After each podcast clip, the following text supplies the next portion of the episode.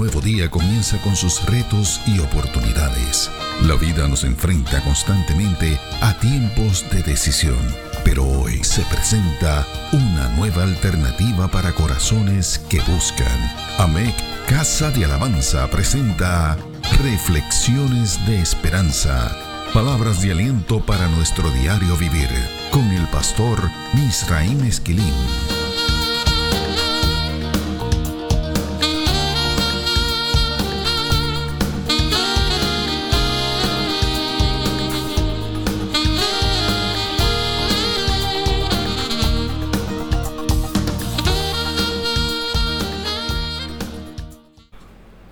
Recibe bendiciones del Señor. El capítulo 49 del libro del profeta Isaías nos ha cautivado. El análisis de los primeros versos de este capítulo nos ha colocado de frente a una de las canciones proféticas acerca de Cristo. Isaías capítulo 49, los primeros 13 versos. Al mismo tiempo, hemos visto que la Iglesia del Nuevo Testamento hizo suyas esas palabras como parte de sus funciones como cuerpo de Cristo. Un ejemplo de esto lo encontramos en el capítulo 13 del libro de los Hechos, los versos del 46 al 48. El verso 5 de la palabra profética de Isaías que estamos analizando nos colocó ante una de las tareas que el Señor nos ha encomendado, hacer que regresen a la casa del Señor aquellos que se han quedado rezagados.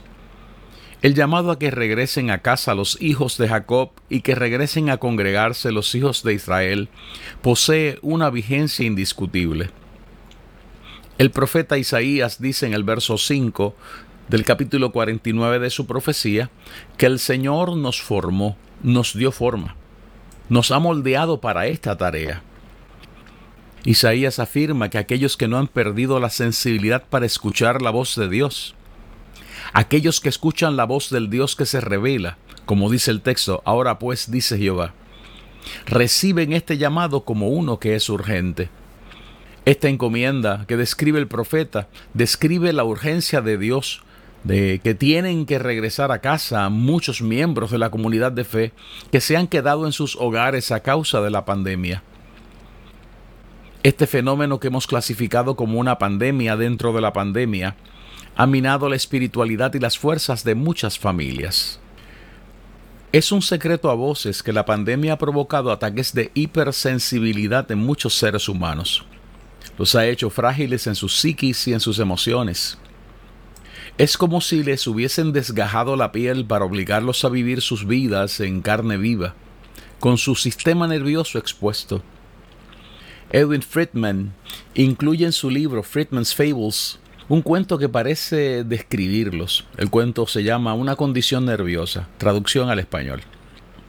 Esta es la historia ficticia de un niño llamado John que desarrolló una condición extraña en la que sus ganglios, sus grupos de nervios, crecieron y se desarrollaron por encima de su piel.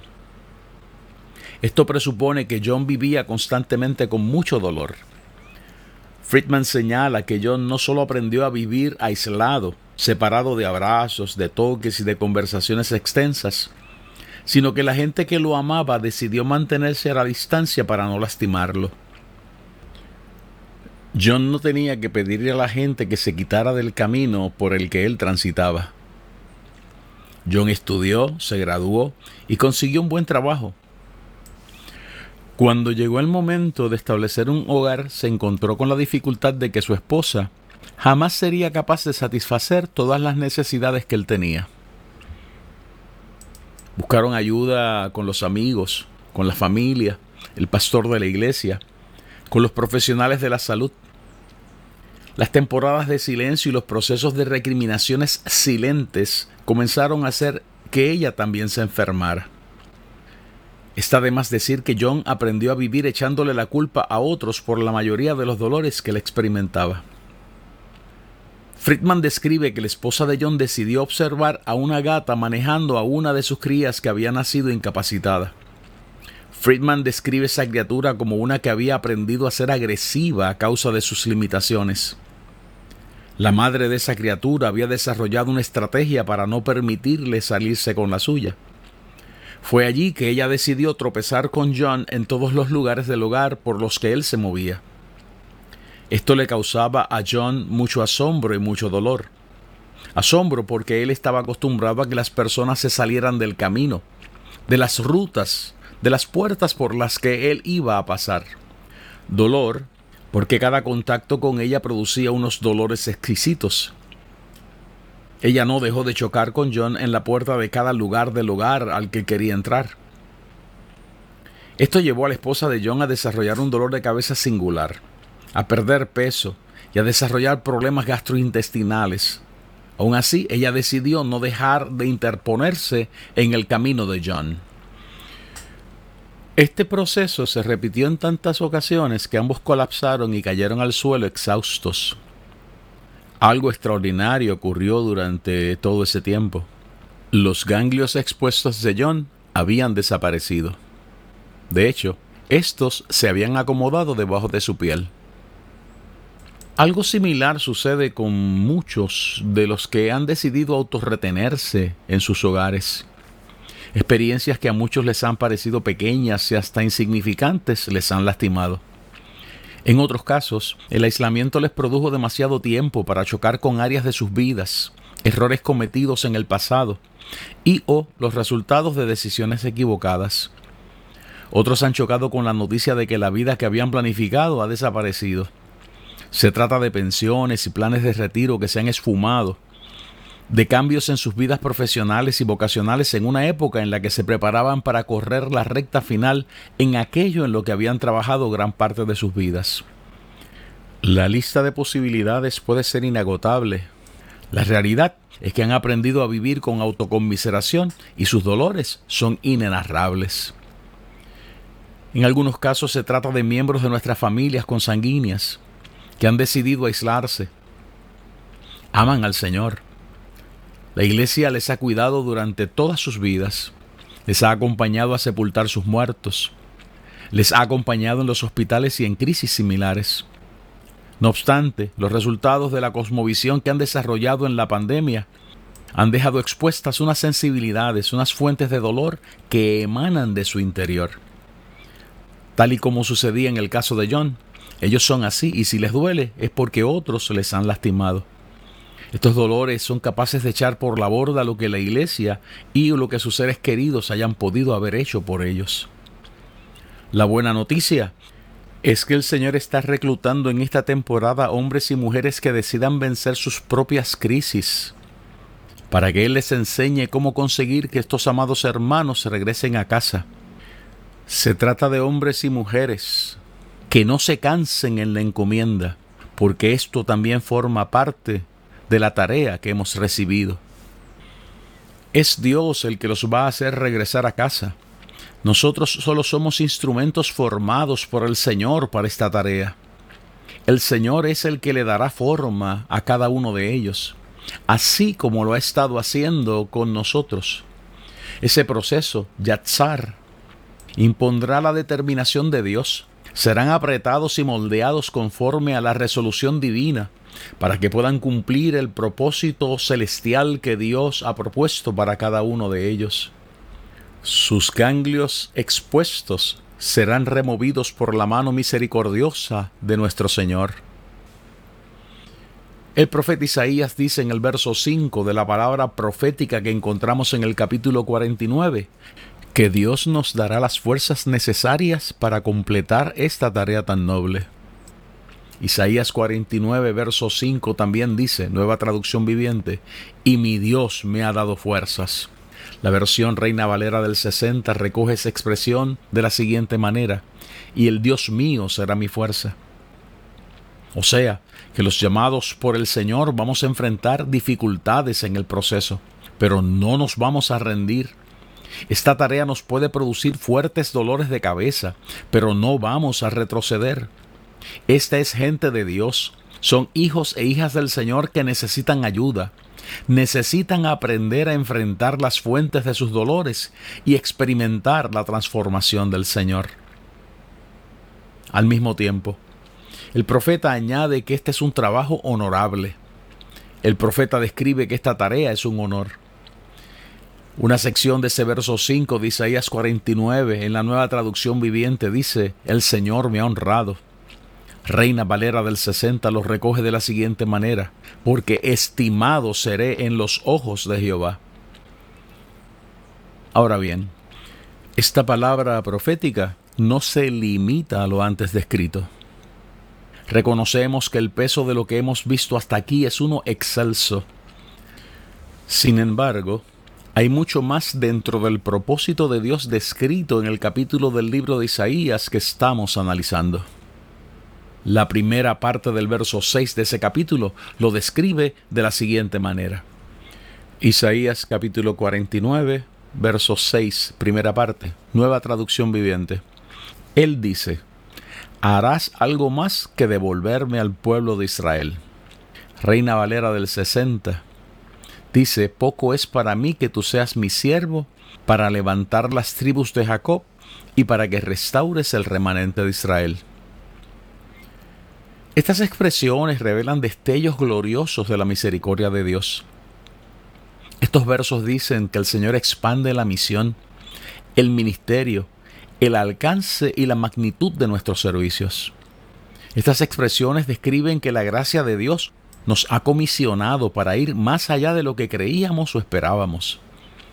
Nosotros, que apenas salimos de los escenarios de la frustración provocada por las pérdidas y el sentimiento de abandono, como dice el verso 4 de este capítulo 49, somos llamados a realizar una tarea más excelsa.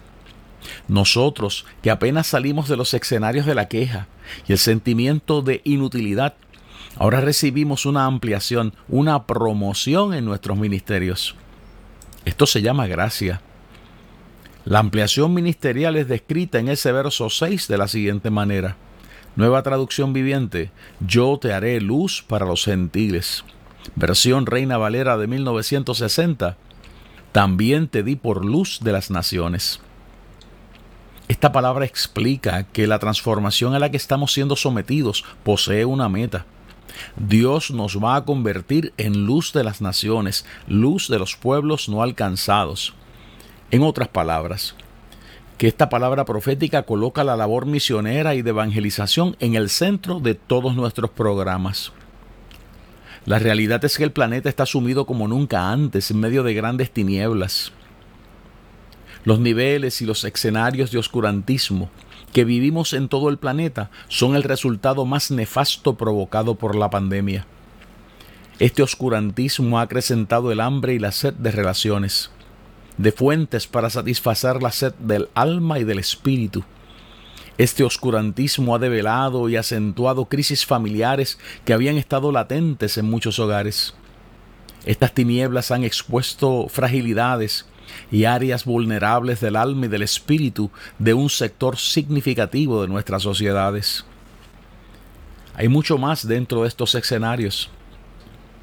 Esas tinieblas se han convertido en caldo de cultivo para el desarrollo de nuevos movimientos que funcionan como religiones. Esas tinieblas han producido espacio para que estos movimientos sustituyan convicciones de fe, valores, principios fundamentales de la vida, de la familia, y hasta de la relación del ser humano con Dios. Esas tinieblas han aislado a los seres humanos, haciéndoles creer que la vida carece de sentido si ésta no gira alrededor de ellos. La buena noticia es que Dios ha diseñado un plan para llevar la luz a cada uno de estos. La buena noticia es que el Señor ha decidido convertirnos en luz para alcanzarlos.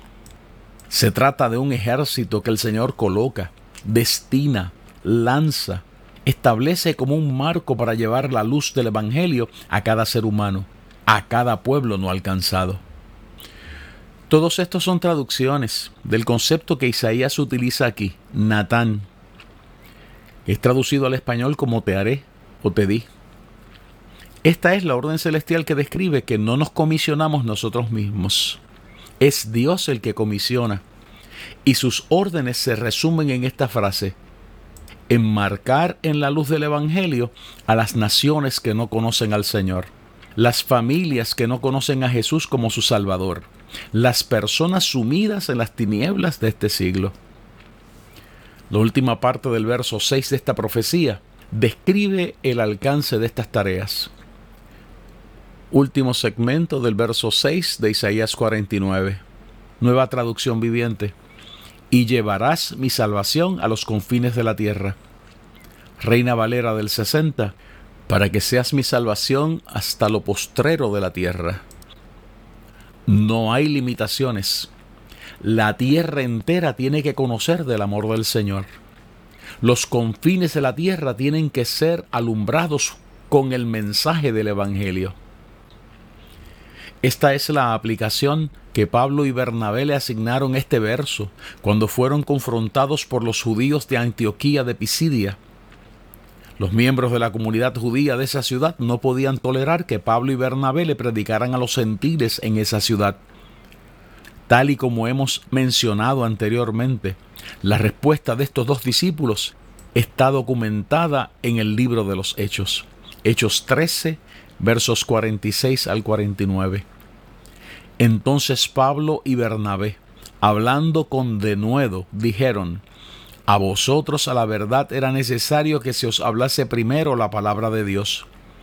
Mas puesto que la desecháis y no os juzgáis dignos de la vida eterna, he aquí nos volvemos a los gentiles porque así nos ha mandado el Señor diciendo, Te he puesto para luz de los gentiles, a fin de que seas para salvación hasta lo último de la tierra.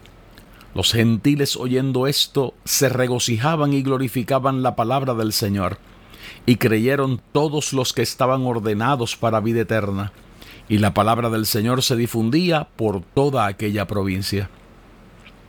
Esta es la respuesta que Dios espera de nosotros.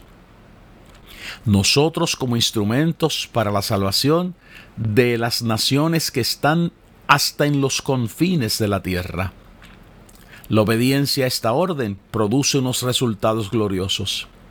En primer lugar, porque nos coloca en el centro de la voluntad de Dios. En segundo lugar, porque acelera el regreso de Cristo a buscar a su pueblo. Así lo dice la palabra de Dios en Mateo 24 y verso 14, versión Reina Valera de 1960. Y será predicado este Evangelio del Reino en todo el mundo, para testimonio a todas las naciones, y entonces vendrá el fin. Reflexiones de Esperanza fue una presentación de AMEC Casa de Alabanza. Somos una iglesia de presencia.